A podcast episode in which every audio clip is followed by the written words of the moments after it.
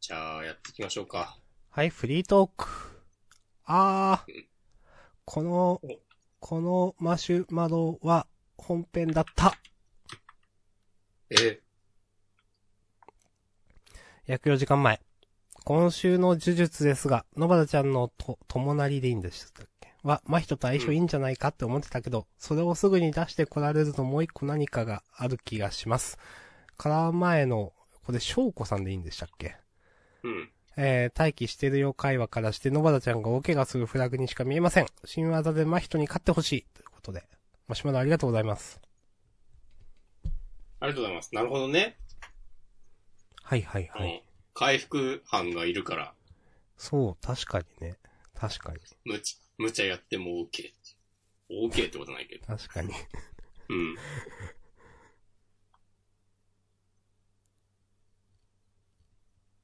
確かにすぐ出しましたもんね。うん。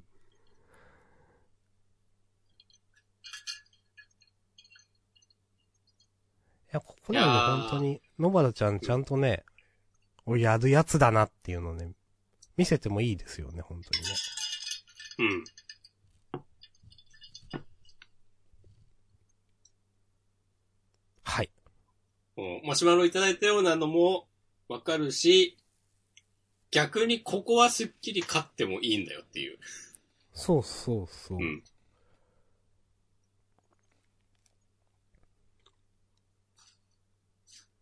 ありがとうございます。ありがとうございます。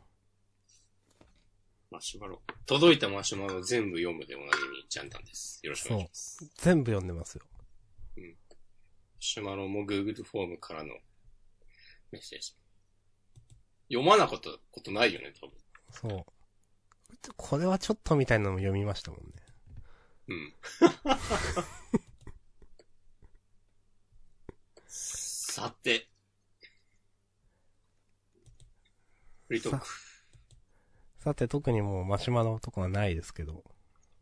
ジャンタン第232回、明日さんライジングの本編が終わってフリートークです。はい。おこれ面白いからツイートもしとこ う。もう明日さん、ライジングって言いたいだけ説かなりあるからね。まあ、うん、バレて私るだはろけどもういいやってなってますからね。うん。押し込まんしか言ってないで すからね。そう。来週から、その、サブタイトルつけようとかもね、明日さんライジングって言いたかっただけっていう。一回だけつけて終わり。そうそうそう。でも、と、思ってたら意外と続いたりもするから。まあまあ、いろいろね。そうそう。まあ、種はたくさんまいてね。おー。なんか、一個でも収穫できるものがあれば儲けもんですよ。はいはいはい。いいこと言うな。いや、ほんといいこと言うよ。はい。うん。えー、ということで、単体。ちょっと、今ツイートするんで繋いでてください。ラップ押で。し込まんが上げてる、いきなり押し込まんが上げてるやつをつなぎに使いますけど。う into the breach。ん。はい。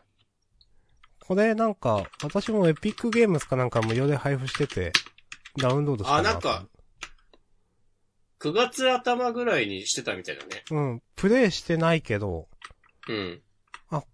こう、最初はあの、なんとかトゥーザエデンのことかなってなんか思い込んでて、はいはいはいはいはい。ググったら全然違うやつが出てきて、あ、これかと思って。えー、これどういうそゲームで すかそれはね、あの、ストーリー、大まかな世界観としては、うん。なんか、ベク。V-E-K と書いてベク。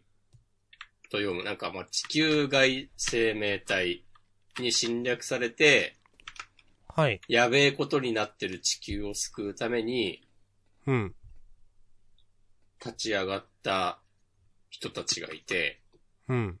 なんか未来から来て、えー未来から過去に戻って、その侵略してくるベクをぶっ殺すっていうへえ。世界観で、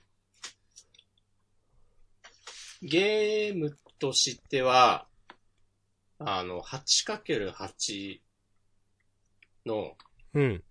マス、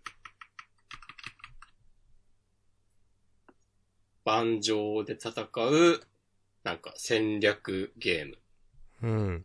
なんですね。なんか、えっ、とね、プレイヤーは、えっ、と、ろ3体のロボットで1チームなんだけど、うん。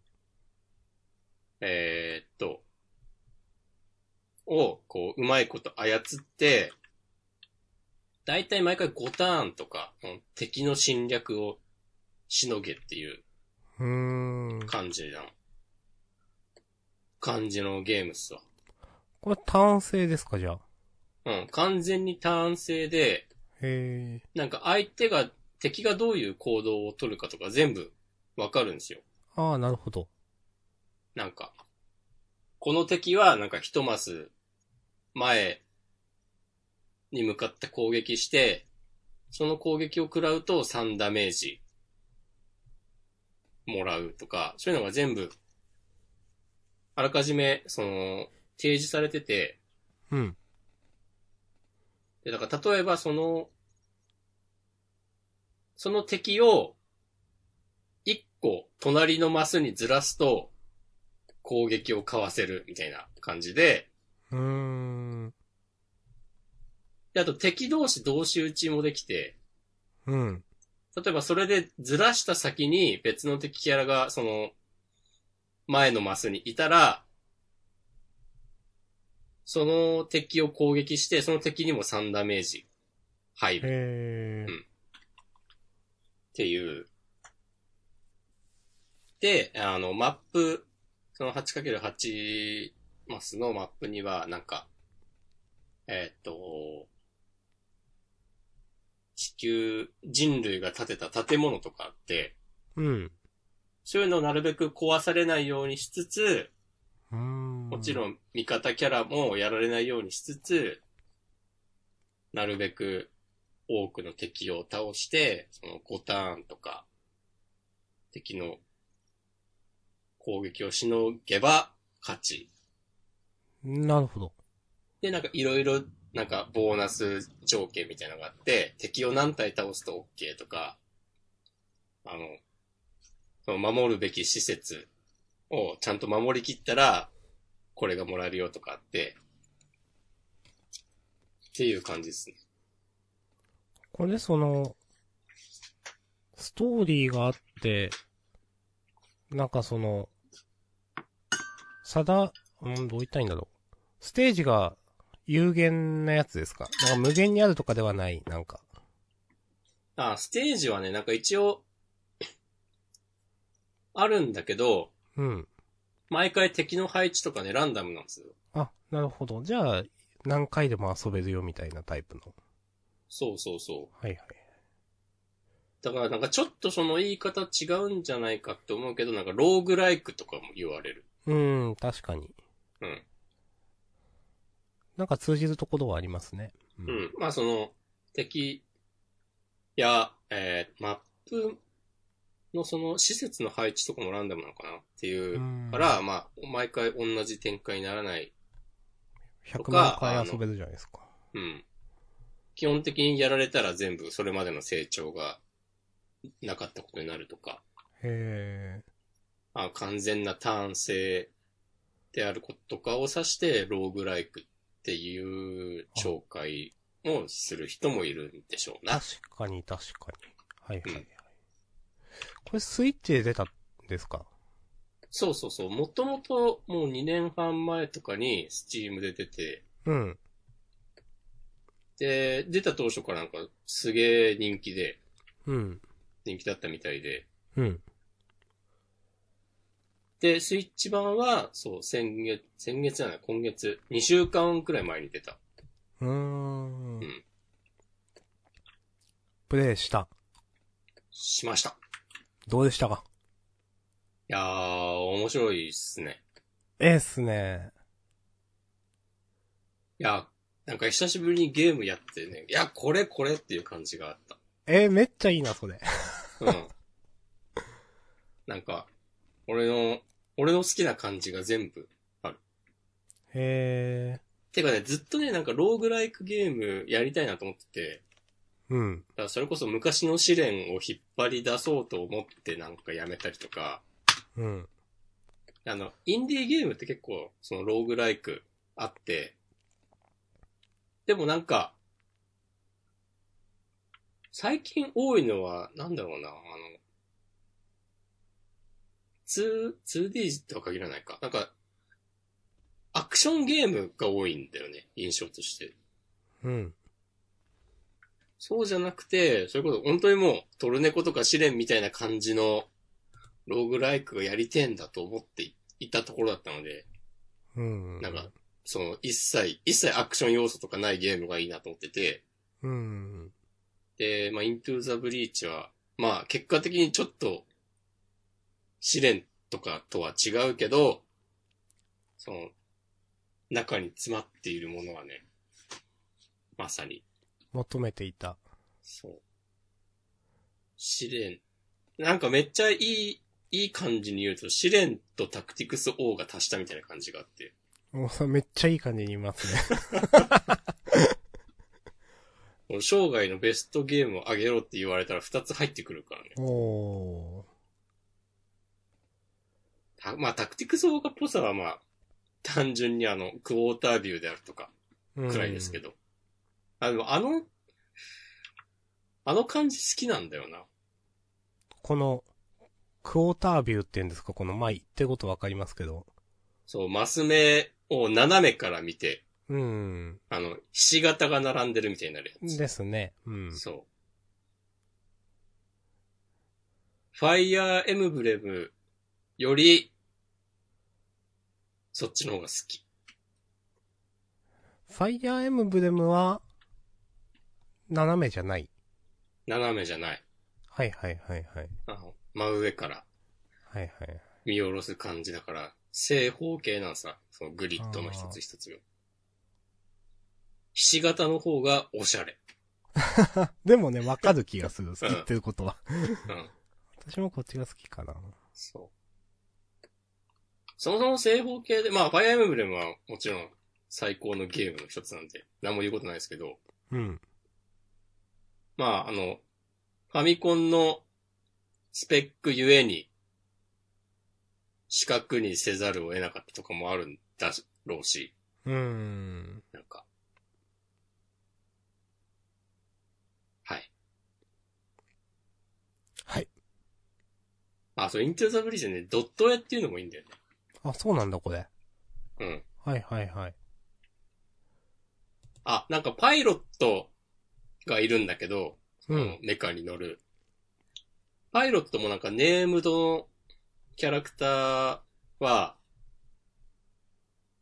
なんかね、ちゃんとしたグラフィックがあって固有の。うーん。うその感じはね、ちょっとタクティクスオーガ感あるわ。ーん。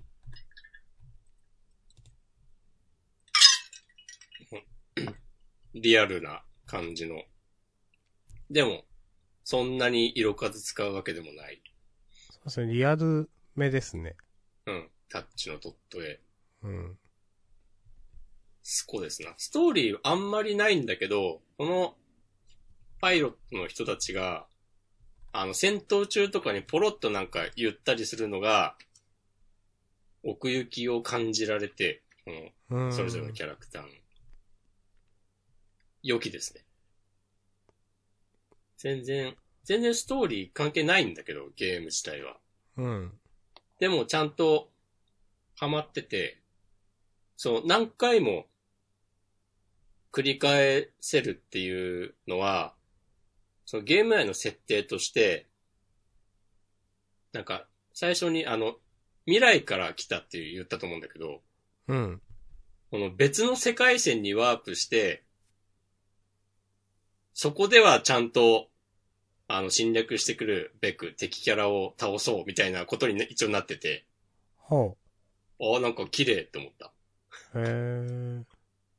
そのゲームの途中でも、あ、もうこれ、立ち行かないなと思ったら、あの、リセットみたいなのできるんだけど、うん。そう。それも、その設定によって、なんか、別に説明しなくてもいいんだけど、うん。そういう気の利いた説明があることで、うん。なんか、そういうのを気にする人にも違和感なく。いや、あの、言ってることわかります。ううんん。なんかそこら辺はね、私らがよくジャンダンでいうなんか、細かいとこに気使ってるとか、ちゃんとしてるみたいなところに通じますうよね。ん。うん。そう。いや、絶対ね、イントゥーザブリーチみたいなゲームにハマる人は、ストーリーとかね、なくてもいいって言うはずなんですよ。へ絶対は言い過ぎだけど、 その、ゲーム性に惹かれてプレイしてるわけだから。ー。はいはいはい。でも、そういう最低限の、お膳立てというか、うん。枠組みはしっかりしている。ファンタスティックですね。お一丁、合計。一応合憲です、私は。へー。なんか、謎のゲームだと思ってた。エピックゲームズで配布されたけど。うん。あんまやってないから。 いや、これね、明日もね、やった方がいいよ。やります。こういうゲームが好きかは知らんけど。うん。いや、まあいろんなゲーム触れるのはいいんでね。うん。いろんなゲームしてますよ。お、でも、オクトパストラベラー最近やってるんですよ。 あー、たまにはイントゥザブリーチやってると、スイッチがピコンってなって、明日さんがオクトパスプロトラベラーをね、始めてる通知が出ますよ。そうなんだ。 あの、ちょっとオクトパストラベラーの話しますね。いっぱいしてもいいよ。ちょっとでいい。ちょっとでいいんだ。面白かった。そういう導入なんだ。うん、そういう導入。いや、うんいい感じに進めてて、あ、このゲーム結構すごいなと思って、なんか、要素がたくさんあって、どれも完成度高くて、戦闘も結構面白いなと思って、うん。まあ、単性の RPG ですけど、まあまあまあ、まあ頭使うとまでは言わないけど、絶妙に作業になりづらい、ならない、まあなんか、ちょっとだけ考える感じの戦闘。考えるというほどでもないんですけど、なんか相手の弱点を、の武器を使っていくとか弱点の魔法を使っていくことですごく、まあメリットがあるような戦闘なんですけど、あの、そういうのでやってたんですけど、あれっていわゆるその佐賀でいうフリーシナリオみたいなところがあって、はい。た例えばその、あのーまあ、強い敵が出るところとか、強い武器が売ってる街に行こうと思えば行けるんですよね。で、うん。なんかその、主人公の中のうちの一人が、で盗むっていうコマンドを、なんか、あの、マップで使えるアビリティみたいなのがあって、特有うの。ん。それやると一定確率で盗めると。その、武器とかを街の人とかから。うんで、まあもちろんペナルティはあるんですけど、いきなり強いところに行って、めっちゃ強い武器をリセットしまくって、パクったら、あ、めっちゃ強くねみたいなことに気づいて、うん。で、あ、そうしたら俺杖できるじゃんって思って、やったら、うん。日ご、なんか、日頃のというか普通の戦闘が一気につまんなくなってつまんなくなっちゃったんですよ。なるほど。なんか、いまあろんなダンジョンが全部作業になっちゃって。うん。で、別に、あのゲーム自体は、なんかその、ストーリーがすごく秀逸とかいうわけではないんですよね。はいはいはいはい。あの、どっちかっていうと佐賀に近くてやっぱあっさりしてるんですよね、結構。うん。と私は思っていて、まあ、まだ途中なんで、この先のことはわかんないんですけど、うん。途中、途中で挟まれるイベント、まあメインイベントもサブイベントもそんなに魅力的には思ってない。ゲーム性とかは素晴らしいし、楽しいと思っていたんだけど、でもそのなんか、バトルとかが、なんか、面白くないってなってしまったらもうダメだなと思っていて。うん。なんかその、なんだろうな、そういう、見つけてしまったがゆえにつまんなくなってしまったというか、うん。うん。なっちゃいましたね。かわいそう。うん。で、ちょっとね、うーんって今、なってます。続きやろうかどうかという。まあそういうのがつまんなくなったとはいえ、それを手放す気には当然なれないので、そうなんすよ。じゃうあ、んその武器を、もう売っちゃえばいいじゃんっていう。そう、そう、そうにはならないんだよな。もう、一度知っちゃったら戻れないんだよね。 そうそうそうそう。なかなかね、難しいところで。うん。そうか。俺は結構そういう風に、なんか、完全に一人でやる RPG とかで俺列演するのは好きだけどうん。いや、自分も結構好きだと思ってたんですけど、な。うん。でもなんか、なんか微妙になっちゃいましたね。まあでもリセットしまくってひたすら盗むを繰り返すっていう手段がなんか良くなかったのかもね。うん。なんかずっと一時期それやってたから、うん。なんかそれも良くなかったかなとか思いました、なんか。なんかその、早い段段階で強い武器を取るのに、なんかなんか一苦労、そのゲーム内での達成感があるんだったら、はいはい。納得して使い続けられたと思うんだけど、うん。なんか、リセットを繰り返すっていうのは、まあそれはそれで苦労ではあるが、うんうん。なんかまあ、ちょっと違うとも言えるわけで、うん。それはあるかもね。うんまあ、うーん。なんか、ちょっと私の中であんまりない体験だったんで、それ。うん。ちょっと、なんだろう。一回普通にクリアしとけばよかったのかね、ちょっと思いました。ああ、それはあるかもね。うん。二周目だったらよかったのかもな、とかね、なんかね。うんなるほどね。その、まだ、み見てな、もうあげられたんかななんかその、私がよく見てるおやつさんうん。が、なんか、ひたすら楽してシリーズみたいなのをよくやってるんですよ。ほう。で、ひたすら楽してロマサガ2とか、あうんー、2はやってないかな。ロマサガ3をやってて、少し前に。うんそれ何かっていうと、まあ、縛りプレイの一種なんですけど、うんなんだったかな。最小戦闘回数でクリアと、あと何だったかな。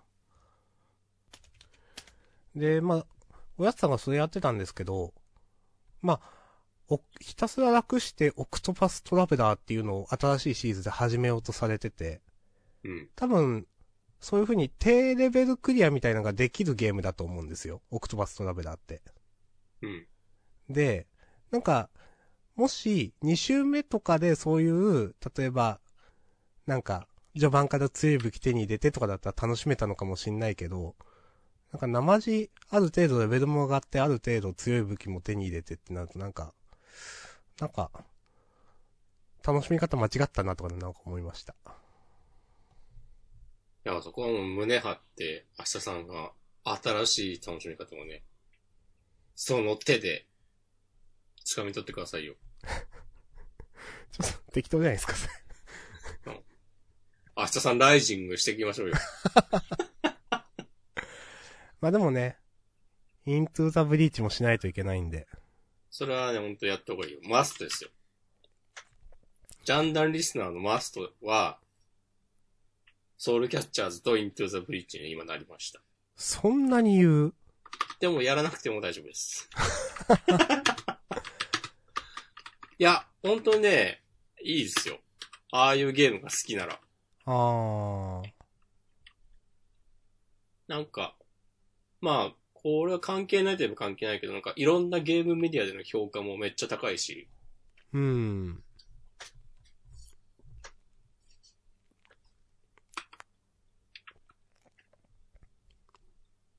好き嫌いはあるだろうけど、うん。なんか、ダメなゲームだっていう文句を言う人はいない、じゃないはいはいはい知らんけど。いいですね。ああいうなんかこう、詰め将棋みたいな感うじのん。ゲーム性のゲームとしては、ワンプレイがね、短いのもいいんだよね。どんくらいですかまあ、全部やっても、すげえ調校しても、まあ、3時間かかんないぐらい。はあ、はあはあはあ、一、一ステージ、マップが5つ6つぐらいあるんだけど、だいたい30分ぐらいかな。普通にやって。結構やりました。まあまあやった。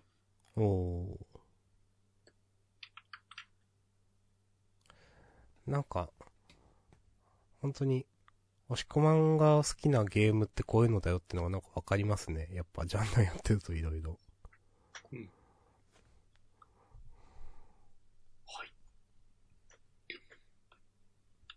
マシュマロが来ています。はい。なんだ。 20分前。えー、夢中になれるもの当てです。おまだありますよ。新コーナー夢中になれるもの。ありがとうございます。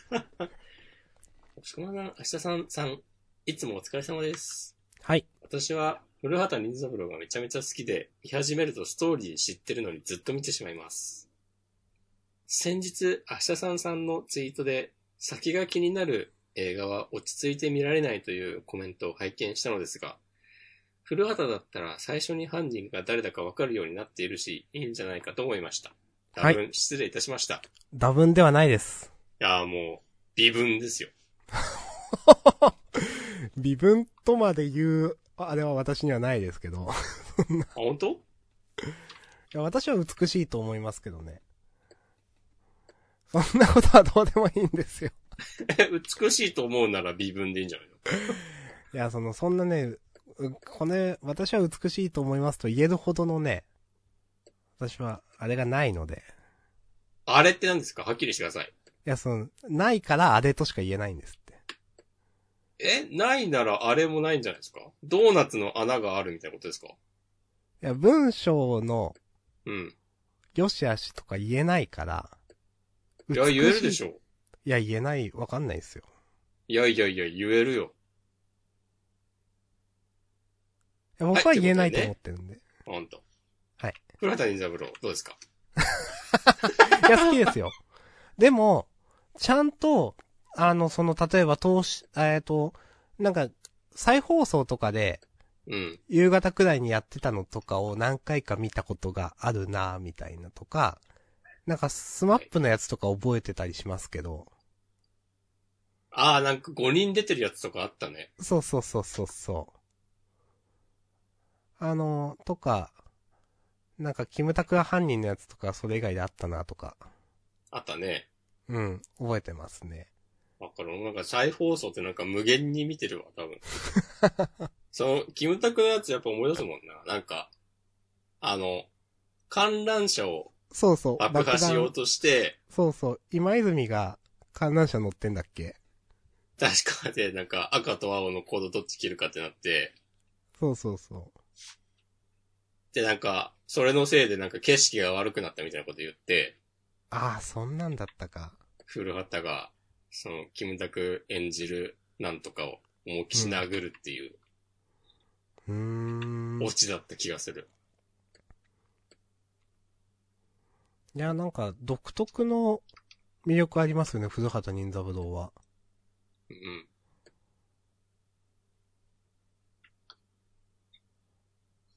ありがとうございます。今見ようと思ったらどっかで見れるんかなまあ見れないことはないと思うけど、いろんなサービスで。お久さんさんは、先が気になる映画は落ち着いて見られないんですかそれ、どれだろう何のことだろうでなんかも、も元のツイートを僕はチェックしてないんで、あれですけど。あの、あ、えっと、おわかんないけど、えーこのことかななんかハラハラして見れないっていうのはあるんですよ。ああ。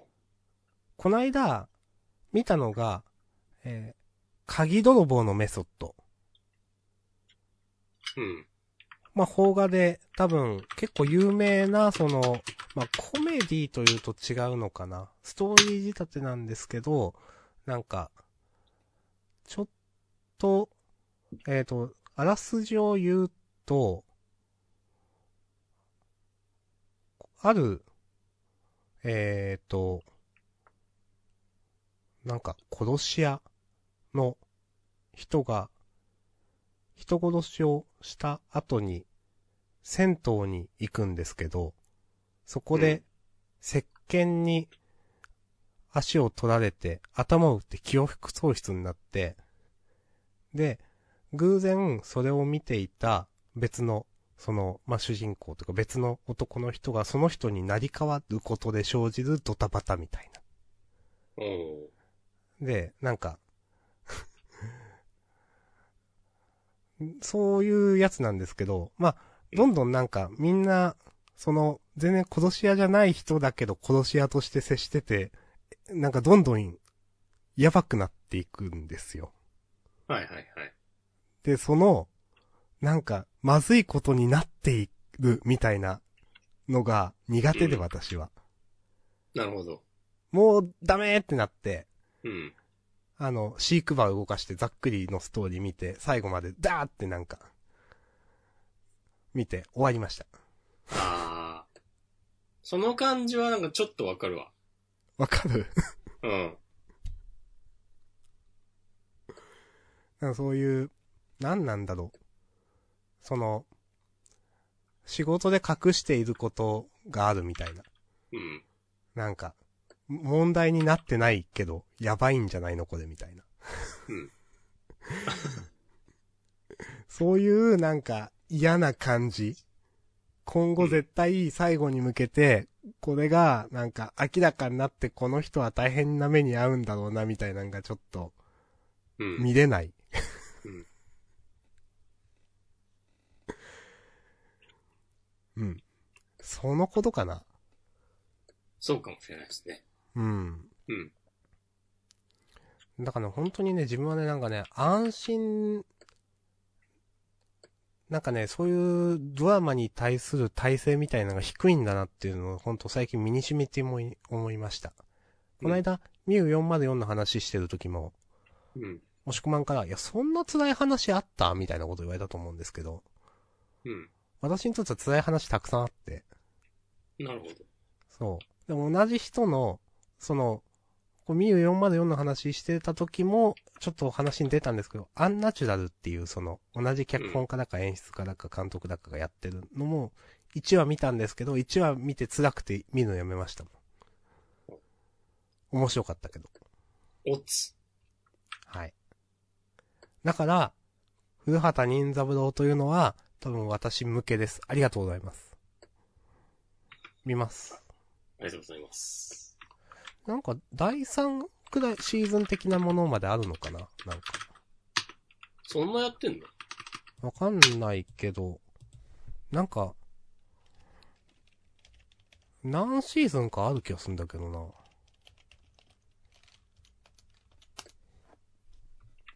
ああ、FOD で配信してるっぽいっすよ。そうなんだ。フジテレビオンデマンほー。そして一応ド。確シかーにでズンも、、うん。第3シリーズとか書いてあるね。うん、みたいですね。あと、古畑任三郎って入れたら、えー、スペース動画、スペースデイリーモーションっていうサジェストが出てきて、ほんと Google は終わってんなと思いました。ちゃんとね、正規にライセンスされたものをね、見ますよ。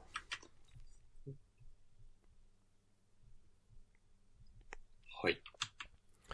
えー、ウィキペディア、ウィキペディアのことを拾うの嫌だけど、ウィキペディア、ちょっと見てる。 えっと、本作は刑事コロンボで知られる、と、と、と、と、何者って読むんだこれ。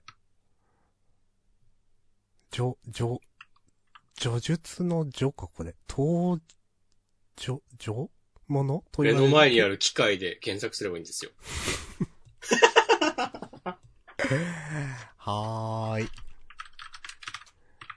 登場。へえ。登場ものと言われる形式でストーリーが進行していく。これは犯行の様子を全、変犯行の様子の全容をまず見せておき、刑事の古畑任三郎が真犯人とのやりとりから容疑を固め、最後に自供に追い込むというパターンである。刑事コロンボってそういうやつなんだ。へえ。はい、ありがとうございます。ありがとうございます。あ、そっか、三谷幸喜なんだ、これ。へ嫌いえ。いや、嫌いじゃないですよ。 別に、今の三谷幸喜なんだに含みはないです。なるほど。はい。うん。あの、まあ、ドラマの話をしたんで。うん。あの、半沢直樹。はい。昨日最終回やってて、うん。いまして、実は多分あの、鍵泥棒のメソッドに出てる人と同じなんですけど。なるほど。そう。見てまして。これは、あの、ちょっと、うーってなることもあったんですけど、私のストレス耐性的に。でも、なんか回収が結構早いんで、ちゃんと見れました。お、よかったです。はい。面白かったうん。まあ、面白かったっすよ。ね、 その、そんなに面白くなさそうに言う。いや、なんかもう、スカッとできたから、いや、自分は面白いと思いました。うん。でも、半沢直樹が面白いっていうのは、なんか100人が100人話してるじゃないですか。そうなんだ。うん、と思う。だからなんか言ってもなーっていうのがあって、でも、その、誰かの言っている面白いと、明日さんの言う面白いは違うかもしれないよ。言うね。うん。うーん。言うけど。 じゃあ私が半沢直樹の魅力を語りましょうか。ま あ、そしたら俺はなんか、机の片付けとか始めるけど。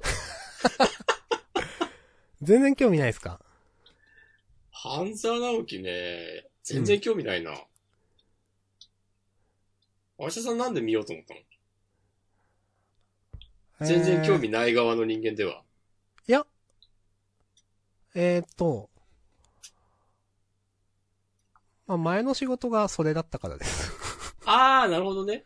そう。で、ファーストシーズンみたい、第1期みたいなのは、やっぱり、りその、みんながわーってめっちゃ面白いってなってるの、ふーんってなって。うん、で、なんか、終わってからな、かな、終わる直前かなわかんないけど、見たら、わ、これ面白いやんけってなって。あー、そうなんだ。そう。まあ、いろいろ、うはっん。きり言って、いや、それはおかしいやろって思うことたくさんあるんですけど、うん。なんか、でもそれが、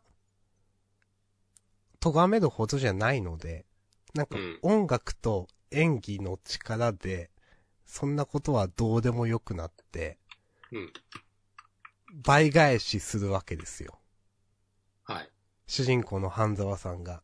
なんか、するらしいですね。そう。いろんな人にネチネチネチネチ邪魔されたり、されて、で大体、その、相手の敵の人は大体法に触れることとかをやっているので、 ああ、そうなんだ。そう。まあ、やってない人もいるんですけど、やってる人もいたりするんで、なんかう、ん。その、確たる証拠みたいなのを掴んだりして、うん。倍返しっていう、うん。まあ、なんか、そういう じ、時代劇的なとか、なんか歌舞伎みたいなよく言われますけどね。私は歌舞伎を見たことないんでわからないんですけど。うん。うん。そなるほどね。う。うん。まあ、だから、そういう、まあ私はそういう、まあ前の仕事がそれだったから、まあなんか、それもあって見てるのもあるんですけど、まあ、うん単純にその、倍返し、スカッとするみたいなのもあるし、うん。あと、なんていうかな。すごく、まあ、歌舞伎、すごくなんかフィクション性が強くて、うん。みんな、うわーってなんか、すごく誇張された、なんか、言い合いになるので、うん。まあ、CM とかで見たことあるかわかんないですけど、まあ、土下座させるとかはその最たるもんですよね。その、そんなんさせちゃうんだ。そう、なんか取締役会みたいなところで土下座させたりするんで。ああ。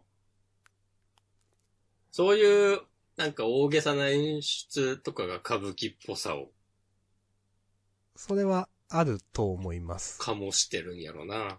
うん。その、まあ、歌舞伎見たことないかわかん ないんですけ ど。俺も見たことないけど。でもなんかその、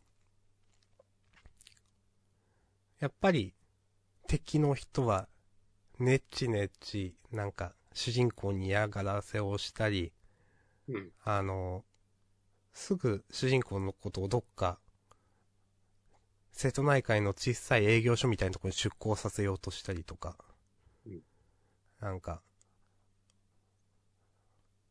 お前わびろ、わびろ、わびろ、わびろ、わびろ、わびろ、みたいなことをなんか大声で言ったりとか、うん。そういうなんか、そう、な、なんていうか、私この言葉嫌だけどと言いながら何回もこの言葉使ってるんですけど、多分バクマンでいうシリアスな話題みたいなところがあるんですよ。なるほど。うん。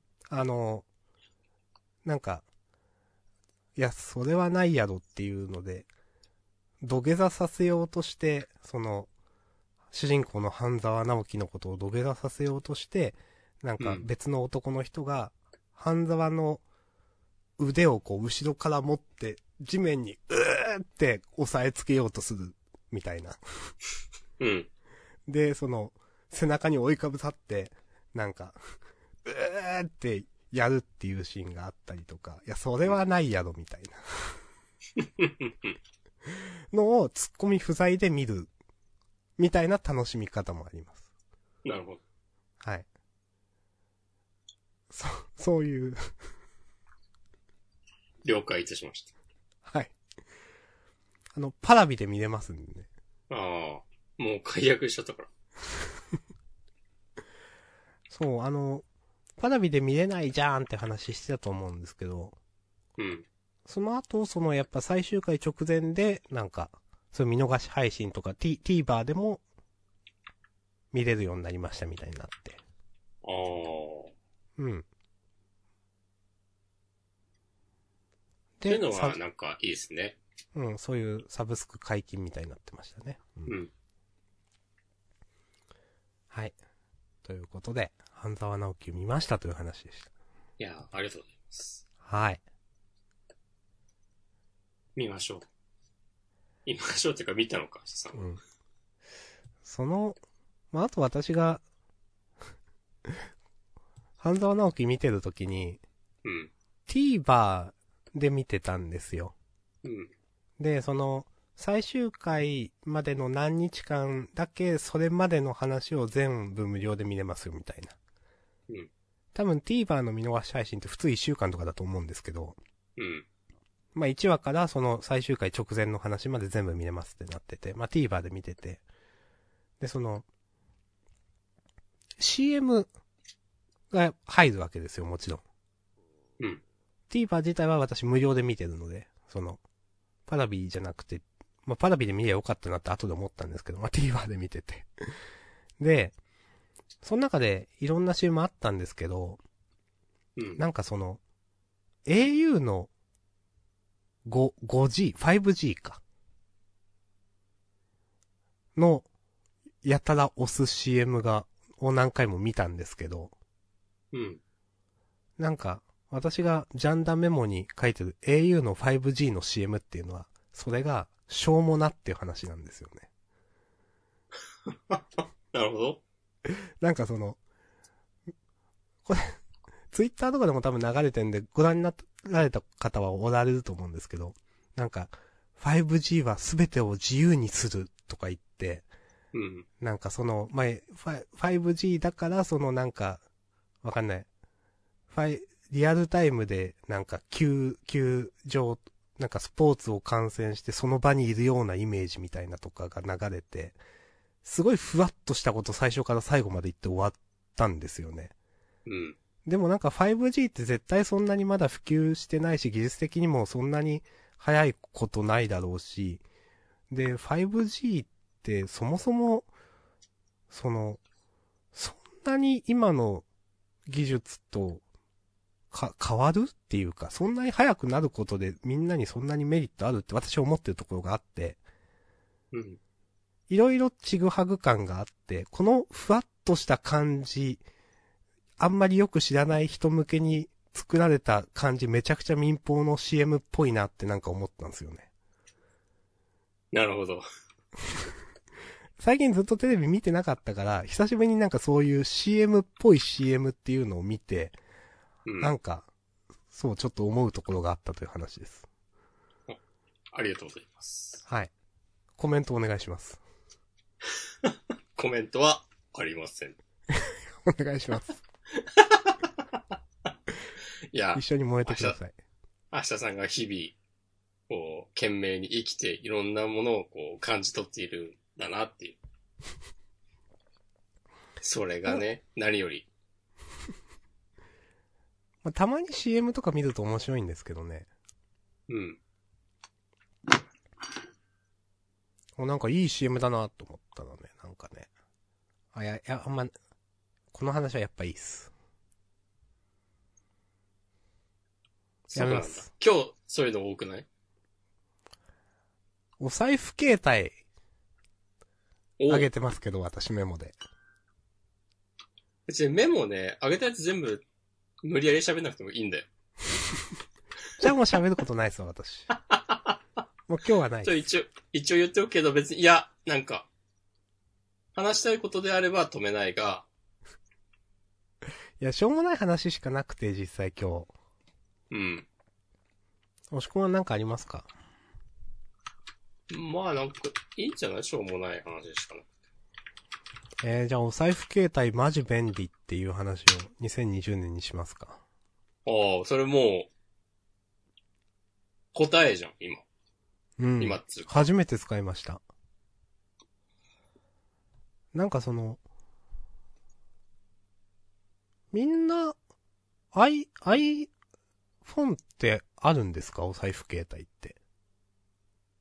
iPhone はスイカがあるし、あれなんか、カードを登録してなんかできんじゃないかな。あれって、その、なんだろう。画面を、なんか当ててるんですかそれとも本体を当てれば読んでくれるんですかねあの、後ろのなんかセンサーをピッてやってるんでしょへえ、そうなんだ。多あ分じゃ。あ、同じような機能なのかないや、うん。私あの、お財布携帯、まあ、今まで、いや、そんないらんやろと思ってたんですけど、こないだ来た楽天ミニがその機能ついてたから、使ってみたら、あ、これめっちゃ便利やんと思って、うんテンション上がったって話です。うんはい。よかったです。QOL 上がった多少上がった。うん。あ、楽天ミニはどうですか私好きですね。好のきですねっていう話は 前回もしたと思うけど。いや、届いたでしょあ、届いた。で、まあ、ちっちゃくて、結構、ふツイートとかしようとするとタイプミスもするんで、うん。はっきり言ってメインスマホとしてす使うのはかなり心もとないんですけど、うん。あのー手にすっぽり収まるサイズはいいっていうのと、うそうやん。ってお財布携帯の機能があるんで、それだけ持っていけば、あのーちょっと、仕事中とかにコンビニとか行くときにわざわざ財布持たなくてもいいとか結構いいなとか、あー、それは、お財布携帯と繋がってくる話っていうことそうそうそうそあー、なるほどね。う。うん。あー、確かに、うん。そのレジでピッてやるときに、うん。 iPhone でけえなっていうのはね、気にしないっちゃしないけど、すると言えばする。はいはいはいはい。言われてみると、なんか、それ、それのためだけにちっちゃいスマホがあってもいいのかもしれない。じゃあ、どうぞ。申し込もうかなでも、ちょっとこれダメだろって思った点があって、はい。あのー結局あの、楽天リンクといううん。のを使って電話とかしてくれたら、電話料金かからないよみたいなうん。のがあるんですよ。楽天のその、まあ、LINE みたいなやつです。はっきり言って。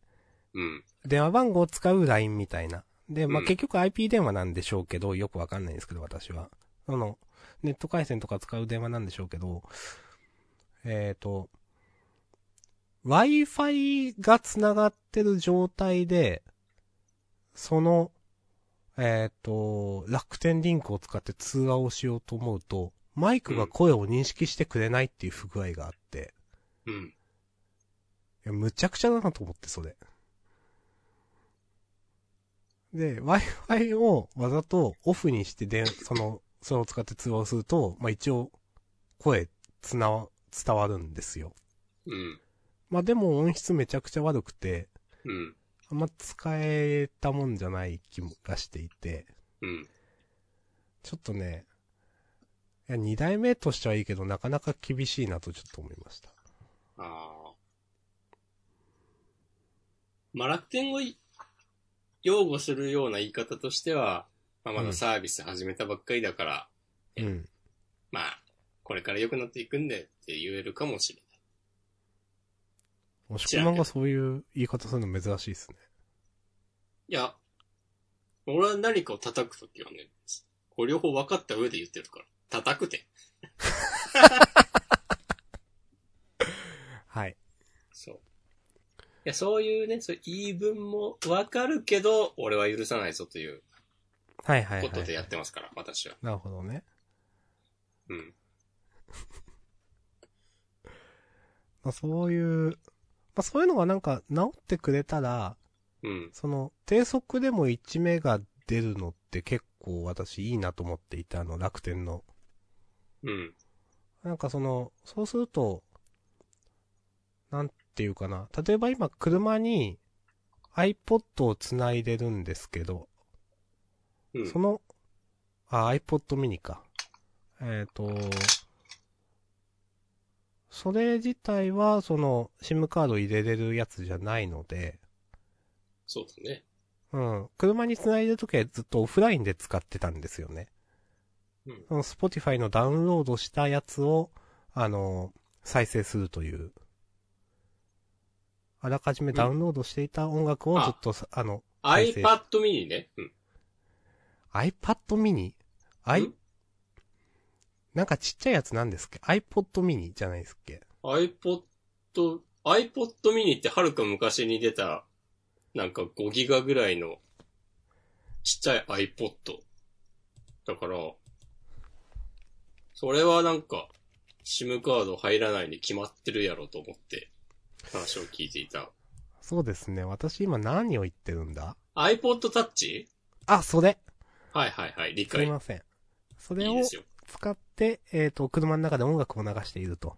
で、うん、えっ、と、でもそれは、えっ、と、SIM カード入るようなやつじゃないので、えっ、と、なんかテザリングで何か使いながらならできるんですけど、車の中では常日頃 Spotify でダウンロードした音源を流していたと。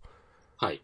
ありがとうございまで、す。ただ、えっ、と、そうすると、例えばデイリーミックス的なやつがずっと同じだったりとか、なんかちょっとなーって思っていて、う、そういうん時に、その今回、えっ、と、契約したのは、低速回線でも1目が出るから、低速の状態でも音楽をダウンロードするくらいなら全然できるわけなんですよ。うん。で、その、なんていうか、低速無制限みたいな、そういう形の SIM が、まあ一個あると、それでテザリングできて、あ、なかなかこれ便利やんと思ったりとか。うん。なんかね、今までそれはなかったので、そういう、なんかちょこちょこしたところで、あの、QOA 度上がっている気がして、うん。できればもっと使いやすくなってほしいです。その無料期間が終わる1年後までに。なるほど。はい。良くなることを祈ってます。はい。 なんなかるほど少なし前にその、なんだっけ。アマゾンが出してる、車載用のスマートスピーカーみたいなうん。のはこの間発表されたはずなんですよ。へえ。えっ、と、なんだっけなおエコー、アマゾンエコーって言うじゃないですか、確かあれ。うん。えっ、と、エコーオートだったかな。AUTO で。うみん。たいな。それ、車に乗せて、まあ、いろいろできるよみたいなやつで、それも、あんまり使える、うまく使える気がしないけど、5000円とかだったからノリで注文してしまって、おう。 9月30日から発売とかだったから、もう予約注文してしまったんで、もうちょっとしたら届くんですけど、うん。まあそういうのにも、なんか、あるといいなって思って、低速で1メガ出るって結構いいなと思っていて、その、うん低速で1メガってあんまないと思うんですよね、MVNO サービスで。そうなんや。うん。なんか500キロ BPS とか、なんか、B、500キロ BPS、500キロバイトあんま、ごめんなさい。適当なんですけど、そのあたり。あんまり、十分低速で速いじゃんっていう風な認識で。なんかそなのるほど低速になると全然使い物にならなくなるということは全然なくて、今使っている状況では。うん。なかなか、私は、その楽天アンリミットか、好きで、結構今んとこ好感触です。ありがとうございます。いいですね。はい。うん。でも、なるほどな。俺は、あんま出かけたりしないからな。ああ、まあそれだったらね、車もないし、明日さんとは違う良さを見出す必要がある。そうですね。だからさっきのお財布携帯としてちっちゃい端末があるっていうのは、結構いい気がする。ああ、でもあの、あれですわ。あの、SIM カード基本的に入らない。ああ、あの、eSIM っていうなんだっけ。専用 SIM みたいなのしか入らないです、多分楽天の。はいはいはい。なので、あの、それ使うには、なんか、えっ、と、モバイルルーターかなんかがいるという、それか、まあ、他のスマホでテザリングするとか。ああ、じゃあいらないです。はい。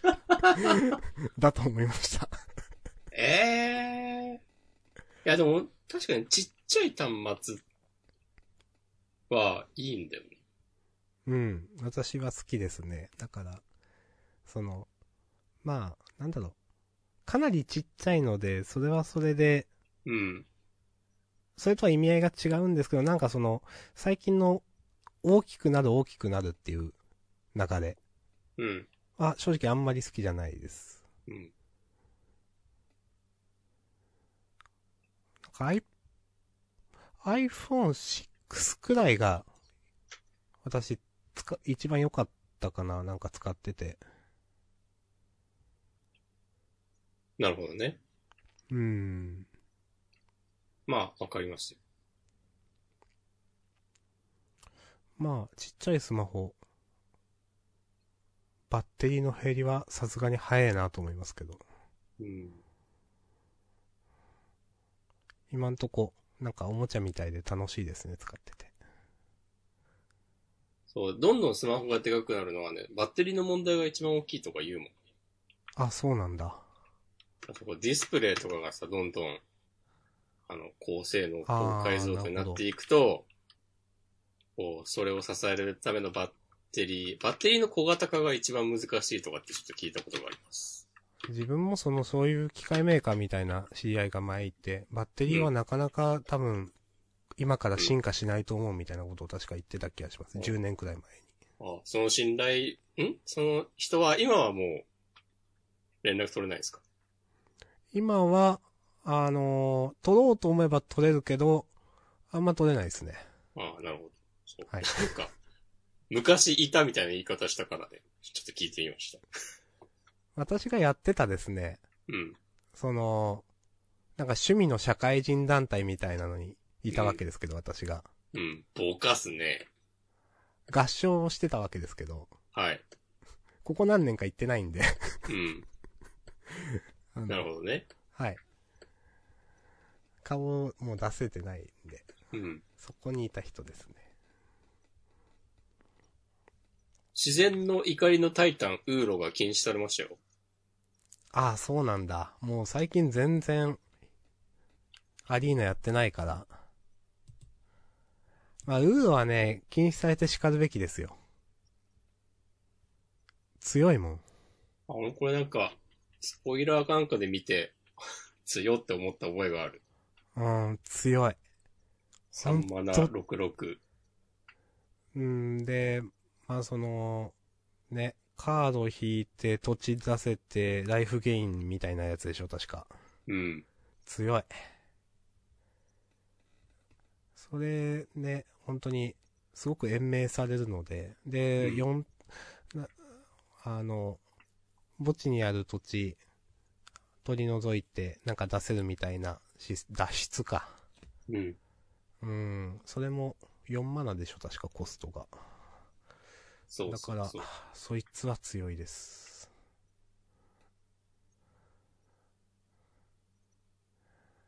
なんか、あの、ちょっと前に新しいエキスパンション出たっしょ。全リカーのなんとか。ちょっと私そ全れ然触ってないから開けてないんですけど、実は。うん。夜明け。ゼンディカの夜明け。うん。のカードと組み合わせて、クソ強いとかなのかなああ、そうなのかな。あ、違うかもしんない。まあ、その青緑は強かったんですよね。オークもそうだし。そうだよね。ずっと青緑。まあ俺全然もうやんなくなったけど、ここ数年のスタンダードは、うん、強かった。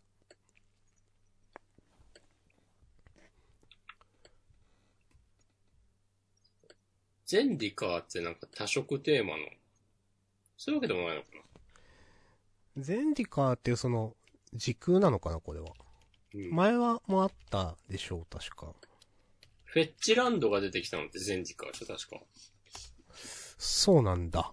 だから今回も、あの、なんか、おまけカードみたいなやつで、はあ、はあはあ、フェッチランドの、なんかイラスト違いの、おしゃれなやつが、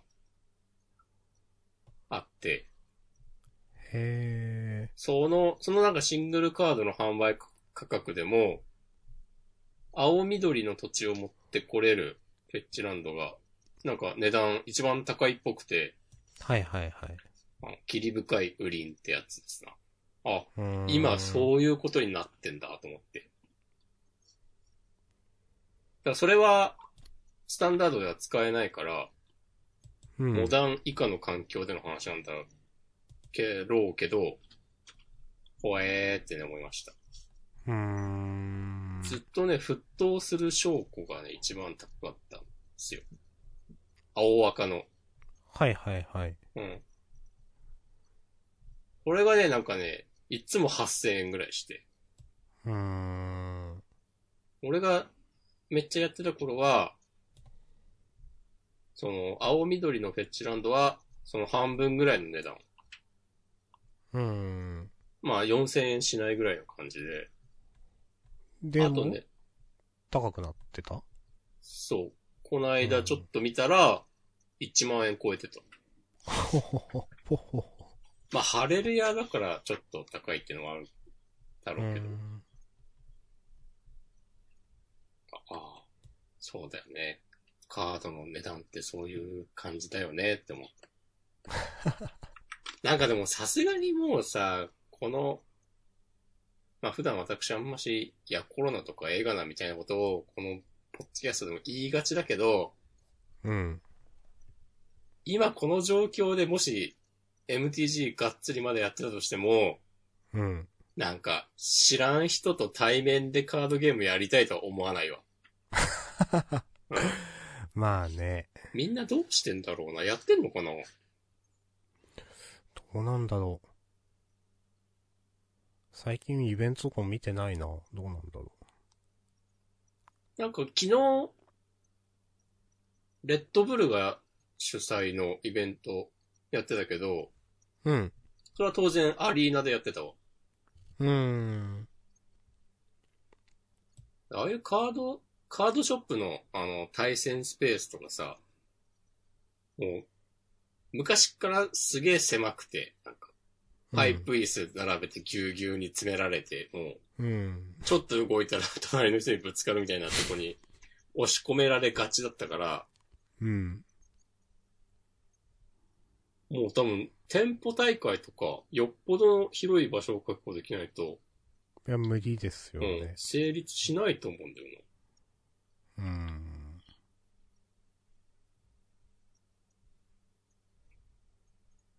はい。まあ、どうなんすかね変わっていきますね。うん。ウィズコロナ。アフターコロ ナ。少子。押し込まんが切る。いや、そういう考え方もね、あります ね。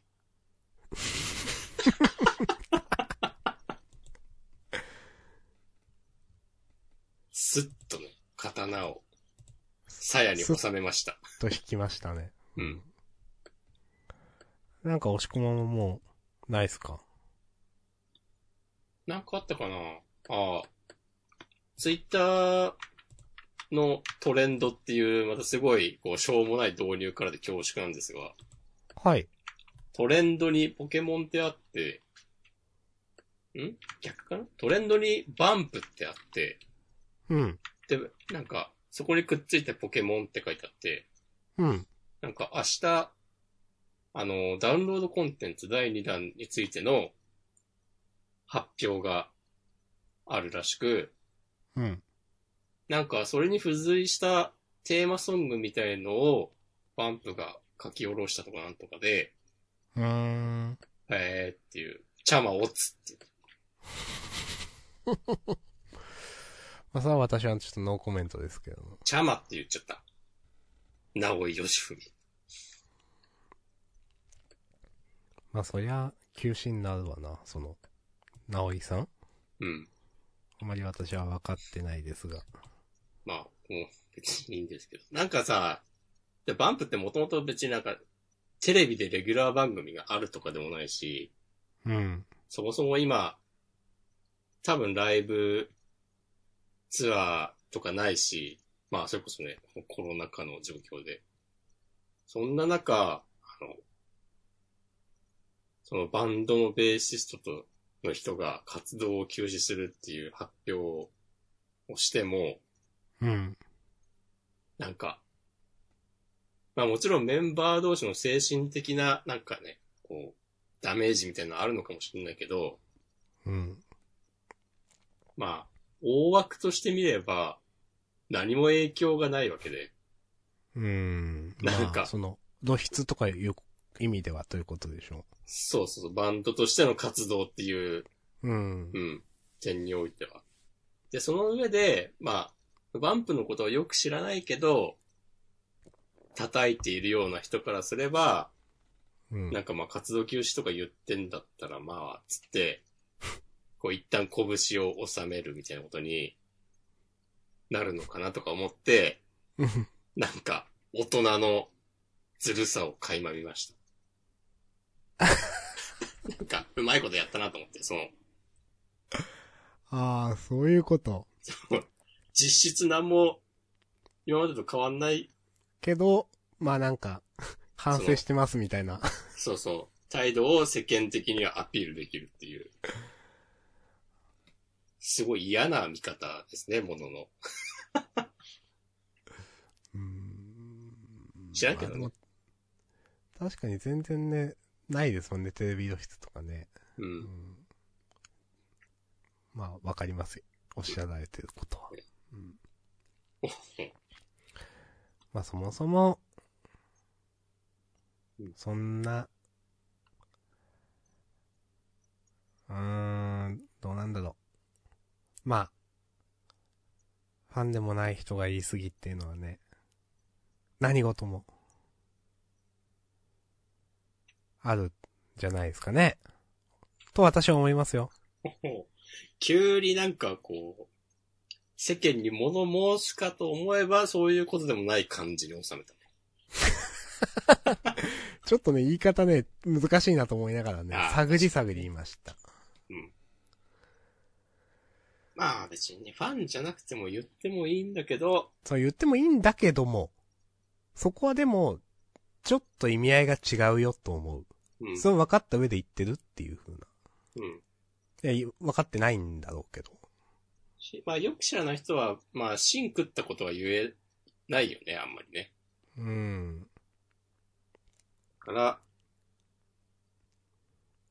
さあね、まあ、バンプじゃなくても思いますよ。うん。いや、いいけどっていうのは、っていう。終わりますかはい。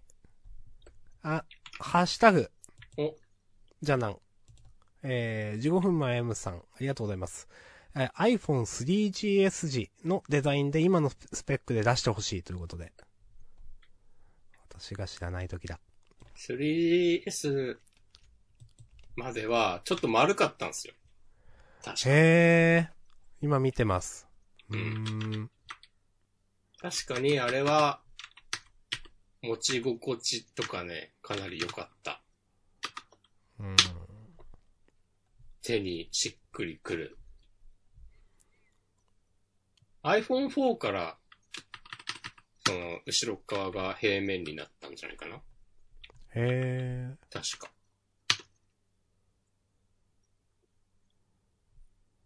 うん。最初持ったの4だったかなそれが4か。さっき6って言ったけど、多分そこら辺が一番持ちやすかった気がするななんか、変に薄くなくて、うん。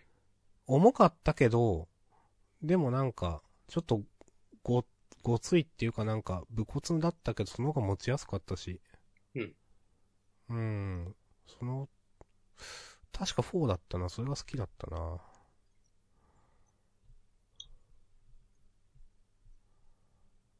へえ。なんか iPhone も側だけ外して改造とかできればいいのにな。はいはいはい。 iPhone もっていうのは、はい。私はわかりますけど。 はい。僕はあの、引き続きゲームボーイの改造について、結構やってみたいですね。そうやってる自分でやっい見てたるりう、ん調べたりしてて、うん。なんかやっぱ海外だと、なんかめっちゃ盛んで、いろんなうん。ショップもたくさんあるし、個人でやってる人もいっぱいいて、うん。で今はね、なんかそういうのでみんなインスタにアップするんですよ。ほうほうほうほもうそういう時代なんだなっていう。う。うん。作品とか商品の発表の場所はイン完全にインスタで、だから Google でウェブサイト検索してもあんまし引っかからないけど、うん。インスタでそういう特定のハッシュタグとか入れるとめっちゃ出てきたりするんですよ。うん。するんですよとか、するっていうのを俺も最近知って、ああ、もうこういう世界なんだなっていう。もう YouTube とインスタに全てがあるみたいな。ああ、インスタってやっぱそんなすごいんですね。うん。今自分がなんか、情報を知りたいなと思った時に、その、ツイッターで検索するか Google で検索するか一瞬迷うんですよ。はいはいで、なんかケースバイケースでまあどっちも使うんですけど、うんでもなんか、押し込まんはもう、それはツイッターっていうよりもさ、もうインスタみたいな感じなんですね。インまあ、スもタか YouTube。ちろんその、対象のジャンルとかにもよるけど、うーん。で、その、なんか一番、一番やべえなと思ったのは、うん。なんか、ちょっと存在は知ってたんだけど、初代ゲームボーイのうん。側に、あの、ゲームボーイカラーの基板を入れて、ほう。パッと見ゲ初代ゲームボーイなんだけど、ゲームボーイカラーのソフトも遊べるとか、うーん。そういう感じで、なんか、ゲームボーイカラーの、えー、側に、ゲームボーイアドバンスの基盤基盤を仕込んで、はいはいはとい。か、なんか、俺が今までやってたのは、あの、液晶をバックライトついてるやつのに変えるとか、うん。くらいだったけど、やってる人はどんどんやってんなっていうのを見っけて、うん。なんか一個すごいことしてるアカウントを見つけて、なんかつぶやいてましたね。そう、なんか、ゲームボーイの側に DS ライトを突っ込んで、うーん。でなんか、ちゃんと2画面でほう。パカパカ開いて DS ライトのゲームも遊べて、で、DS からボタン4つあるから、あの、ちゃんと改造して、あの、ゲームボーイの筐体なんだけど、ボタン XY まであって、ABXY あって、へで、なんかさらに課金すると、あの、十字キーを 3D スティックに変えられたりとか、ーへー。んでそれ課金するとってことは売ってるってことですかあ、その業者にもっとあ頼むときに。なるほどなるほど。。そうんで、あとね、ゲームボーイって確か開けると、基板が2つあって、あ、関係あんのかなわかんないけど、なんか、あの、任天堂の純正の、そういう携帯ゲーム機、あの、ゲームボーイアドバンスまでだと、うん。えーっ、と、十字キーだから、あ、これ関係ないかもしれない。なんか、オリジナルの基盤を作ってる様子とかも、あ、写真アップされてて、へそれはその、3D スティックに付け替えるように作ったやつなのかなとか思って今話し始めたけど、全然違う話かもしれないと思って、畳みました。ー。わかりました。はい。なんかその辺もインスタの情報ですかそうそうそう。へなんか、ああ。一応、もうそういう、まあ、インスタで商品の販売をしてる業者もあるんだけど、ー。うん。えーっと、業者もあれば、えーっと、ちゃんと、ウェブ上に、その、ショップのサイトを用意してるとこもあって、うんあるん。だけど、なんかやっぱリアルタイムの、リアルタイムっぽい情報とかは、そのウェブよりインスタに先にアップされるし、う ーん。それこそストーリーズで今まさにの様子が見られたりとか、はいはいはい。なんかそういうことになってんだなってね、思いました。なってんすね。そう。いやなんか、知らないところで、いろいろあんだなって、おそう思ったのが、うん。なんかその、こないだ、何やったっけな、ネットラボの記事だったのかななんか、鬼滅の刃に関する座談会みたいなのやってて、うん。な、なぜこんなに流行ったのかがメインじゃないけど、なんか3人くらいが話してて、それでその、なんか、チ、チ、TikTok とかで、鬼滅の刃の、な、柱の、なんか、な、何つったらいい、はし、前、前柱じゃないけど、なんか新しい柱の創作みたいなのがあったりとか、なんか自分の知らないムーブメントがたくさんあって、うん。いや、全然知らなかったってなんかね、思って、あうあ、そういうのもあるんや、ってなんか、TikTok とかインスタとかになると全然わかんないから、もうなんか、いろいろ移り変わっているんやなぁと思いました。ニコ動見てる場合ちゃうで。ほんと、ずっと、なんか、おやつさんとか、ロマサガの RTA とか見てる場合じゃないかもしれない。いや、こんなにね、おやつさんの話題が出てくるポッドキャストないよ。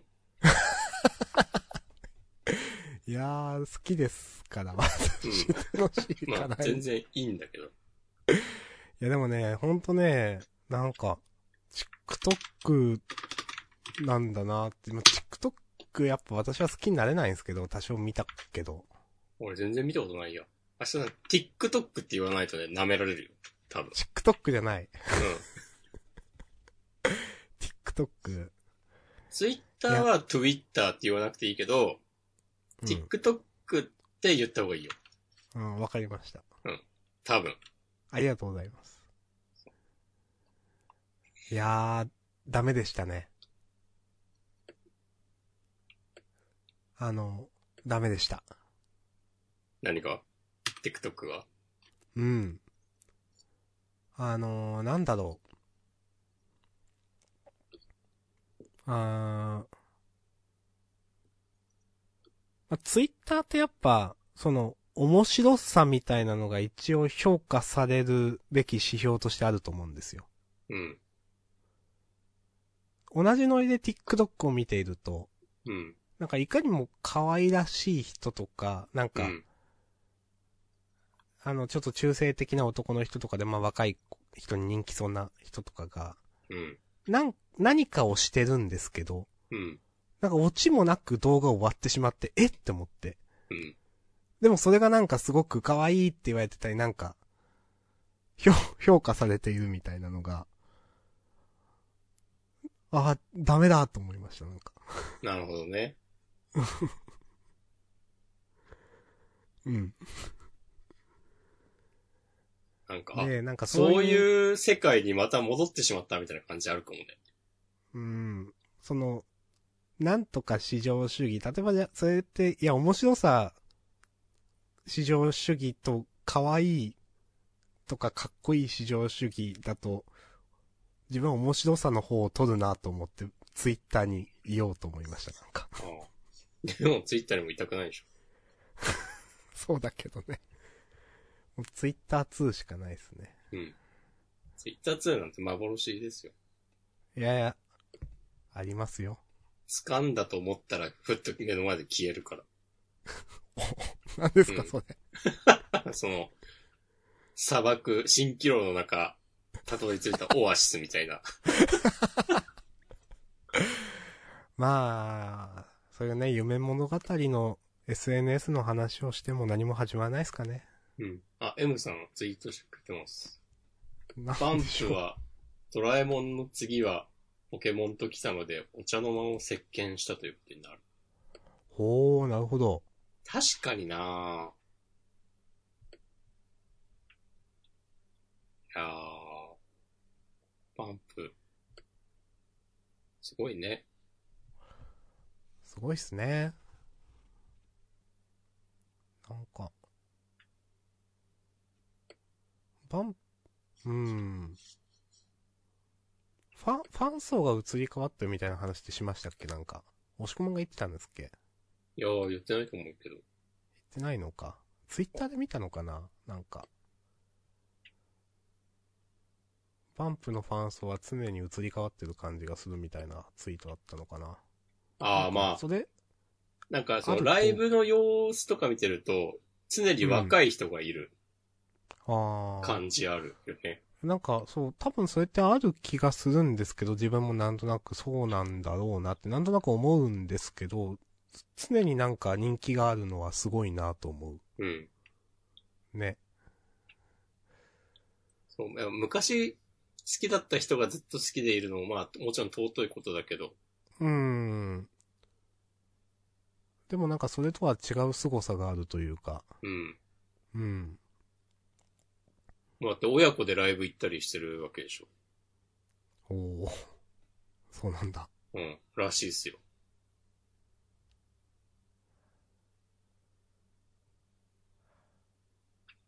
そういう世界を僕たちは生きている。はい。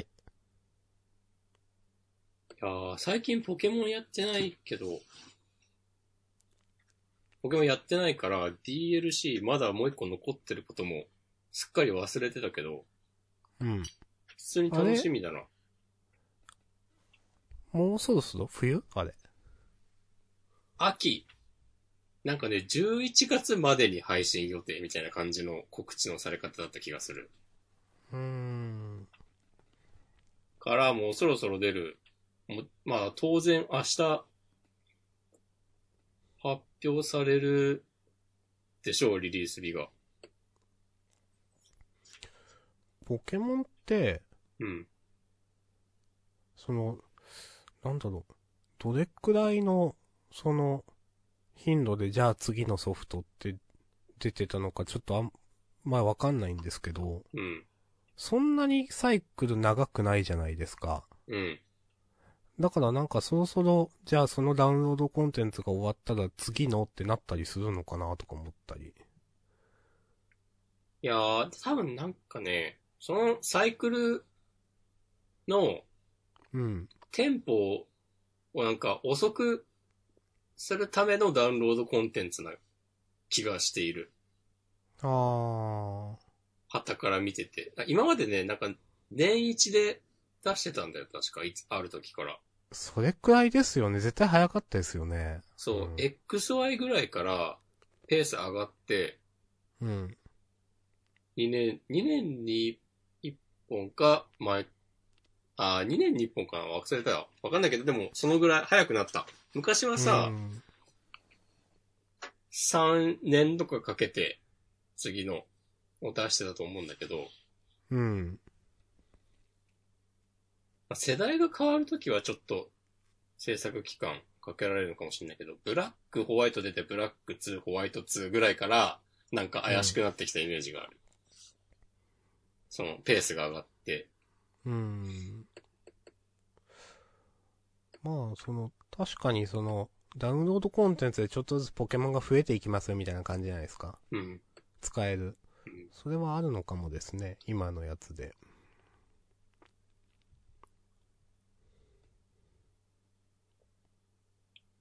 これでなんかずっとやってもいいけどな。そのダウンロードコンテンツで全ポケモン出るまで頑張ってもいいんですよっていう。おおさすがにでも難しいのかな。でも、今はなんか、あのメインのマップに追加するんじゃなくて、そことは別の島が増えるみたいな感じだから、ー。うん。開発の手間としてもそこまでかかんない気がするというのは。完全に別ということであればということですよね。そうそうそう。なんか既存のマップにた付け足すとかよりかは、うん。その分けて制作できるのではっていう。なんかこの調子で関東地方に行けるとかやってもいいんですよっていう。ね。まあ、なんかやってもい、やりそうな気もしますけどね。うん。そういう、昔の財産を使うのがうまいと思うので。うんなんかだってもうリメイクとか作れないと思うんだよな。というと、なんかその規模がでかすぎて。あ例えば、で、しかもさ、リメイクするってなったら、その当時の、例えば今だと、あの、ダイヤモンドパールが、えっ、と、DS で2004年とかぐらいに出た。だけど、もうちょっと後かな。それのリメイクを待つ声が結構でかくて、ー。うーん。新王地方だったかな。あの、北海道をモチーフにした舞台だったえー曲があります。。で、なんか、今からリメイクするってなったら、もちろん当然その後に出てきたポケモンとかも出るようにしなきゃいけないとか、そうなんだうんまあそうですね、もちろん。うん。単純になんか、ドラクエをリメイクするのとはまた違った大変さがあるわけで、うーん。そこのそのね、五感というか、まあ五感もだし、どう、そもそもどういうだ出す設計にするのかみたいなうん、ね。そうそううその辺のその、検討っていうのはすごく大変そうですよね。うんはためから見てるだけでも。あとまあ作り手としては、まあリメイクもいいけど、新しいものを作りたいっていうのもあるだろうし、うーん。とか思いますけど、まあ終わりますか。はい。急に終わっていく。ポッドキャストチャンネルです。マシュマロ。お、 4分前。以前、押し込まんが吉野家のポケ丼で、ジュララ丼を当てていましたが、羨ましいです。私は一度チャレンジしましたが、パッチル丼、パッチル丼パッチル丼が当たりました。おーこういう多分、二度とフィギュア化されないだろうものがフィギフィギュア化されるの嬉しいですよね、ということで。ありがとうございます。いやー、それな。そうそうそう。 それなとこかれ言。いうつ頃ですかこれ先週ぐらいの話ですね。あ、そうなんだ。てか今こういうのやってるんですね。今もう第3弾ぐらいなんですよ。あ、全然知らなかった。ポケド私ンがってい鳥う鳥天ぶっかけとかでなんかキャンペーンで、その、やってないのに。ポケモンと、ポケドンという名前の通り、あの、名前の最後、ドンがつく、ポケモンのフィギュアが、ついてくる、もらえる。え、マジ全然しなかった。へえ、こうほんとだ。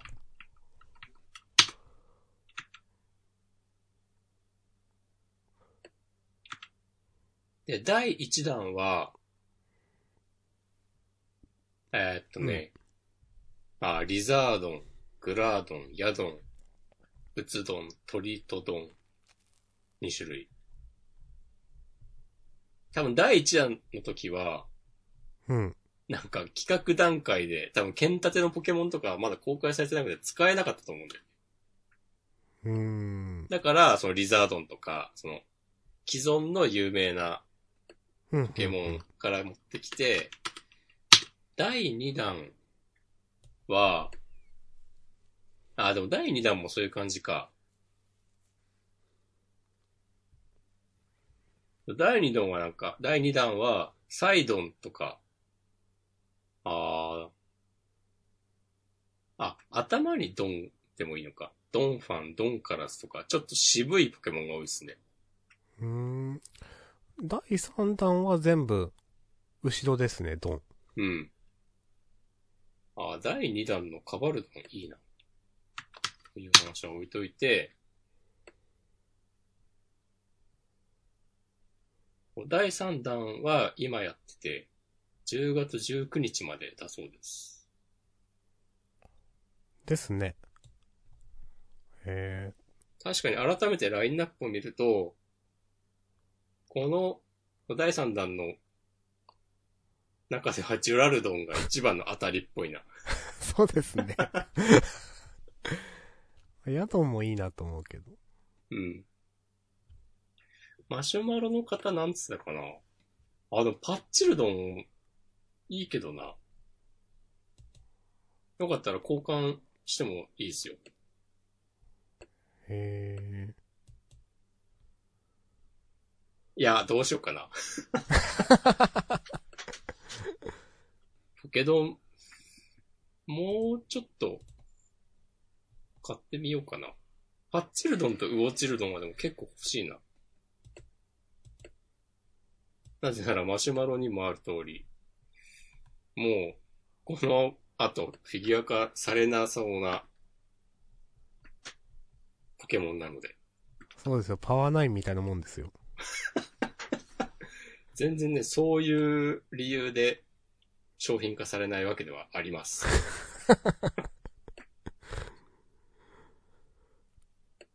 ああ。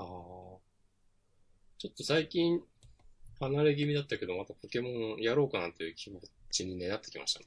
え、いいですね。なんかこういうので、また、やろうかなってなるのはね。う。明日さんもクリア目指してもいいんですよ、ポケモンを。うーん。まあ、私はあの、イントゥザブリーチしないといけないんでね。ああ、それはね。